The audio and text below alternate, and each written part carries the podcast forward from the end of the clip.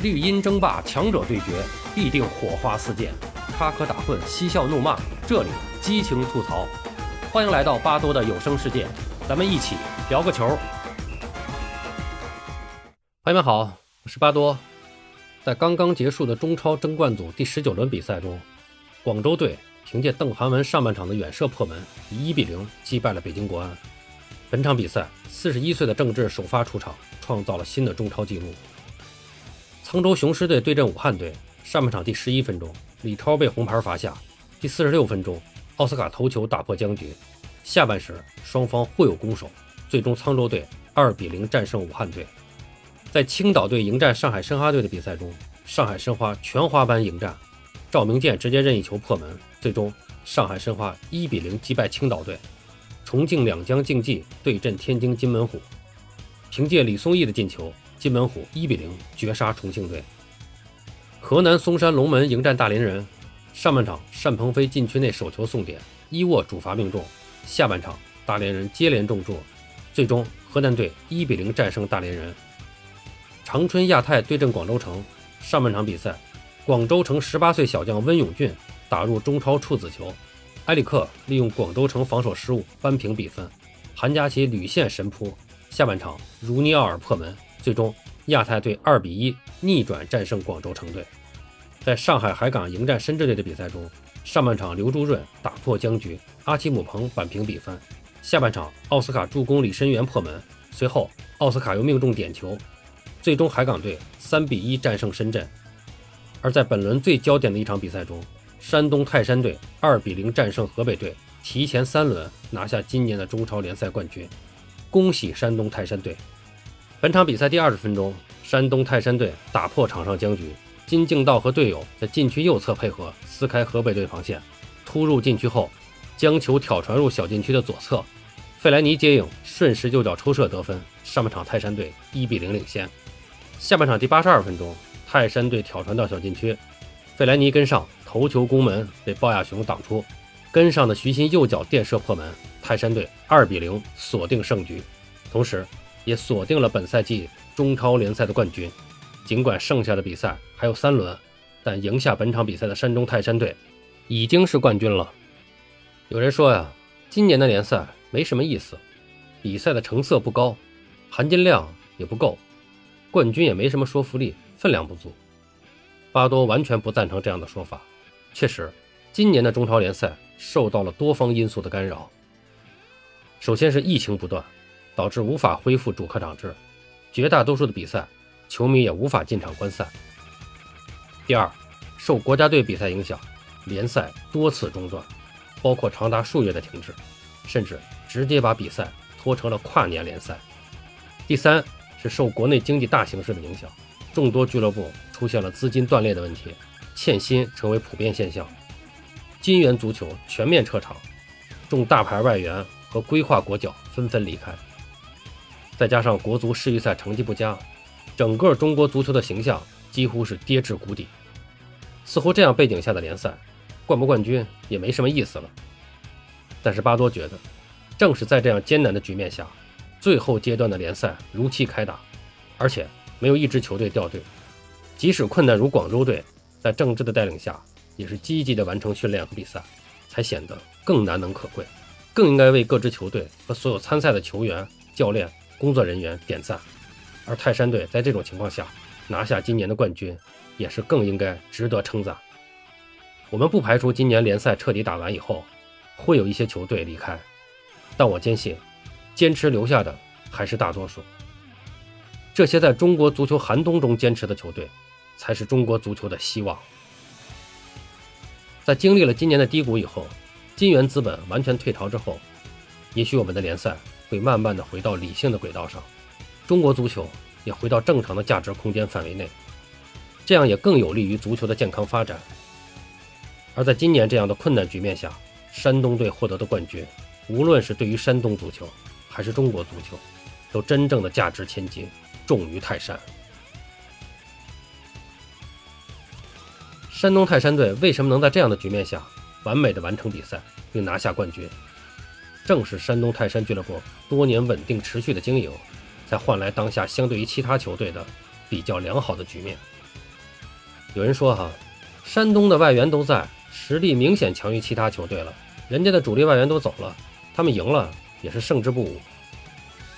但说这话的人，你有没有想过，人家的主力外援为什么就都没走？人家为什么能够把队伍保持的这么稳定？人家处理的好，做到了，那可不人家实力就强了，获得比赛的胜利，并取得联赛的冠军，怎么就胜之不武了呢？包括球队资本方的调整，我们都知道，现在很多中超球队的资金有问题，玩不下去了，都在努力的寻找解决办法。目前大家主要的做法还是寻求当地政府的支持，找到资金解决的方案。但是山东泰山在今年的年初就已经完成了相应的调整，山东文旅进入成为大股东，可以说人家是提前走了一步，可不就从容的应对了所谓的足球寒冬吗？再退一步说。山东泰山即使也一样失去几个外援，凭队内的国内球员，特别是各年龄层次的年轻队员梯次配备，在当下的中超里也是极具竞争力的。这是山东坚持这么多年搞鲁能足校的成果，而鲁能足校培养的年轻球员，又何止是给山东泰山一支队伍输血？当下的中国足坛，年轻球员可能主要就是从鲁能足校和徐根宝的崇明岛出来的吧。没错，我们都知道，中国足球当下青训搞得非常不好，年轻球员属于后继无人的状态。但是，如果连鲁能和崇明岛的足球学校都没有，再看看我们的梯队会是什么情况？恐怕只能是更惨了。其实，除了球员，山东泰山还为中国足球贡献了一些年富力强的中生代教练。除了当下的国足主帅李霄鹏，还有郝伟。李金羽等等等等。